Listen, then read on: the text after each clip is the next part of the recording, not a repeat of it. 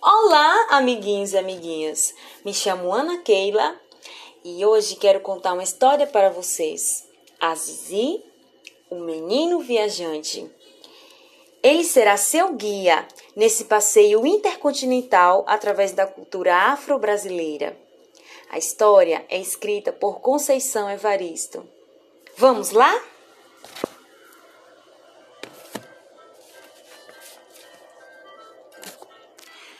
Zizi, o menino viajante, viajava para lá e para cá. Menino viajeiro, sonhando conhece o mundo inteiro. A Zizi viaja sem mala, nem de passagem precisa.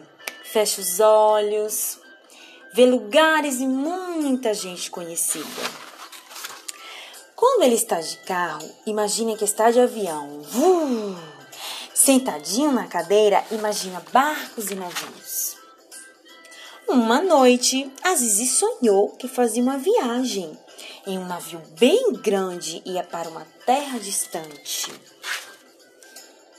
E quando chegou nessa terra, Azizi se sentiu em casa.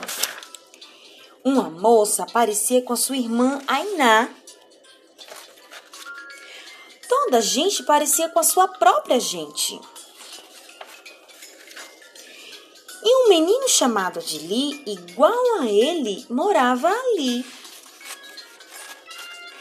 A Zizi foi recebido com festa, muita dança e alegria. Toda a gente comemorava o encontro da família. Quando a Zizi acordou, sentiu que a terra visitada em sonhos era sua também. Sua gente tinha vindo de lá, em navios de verdade, para construir o Brasil. Fim. Tchau, tchau, crianças. Até a próxima.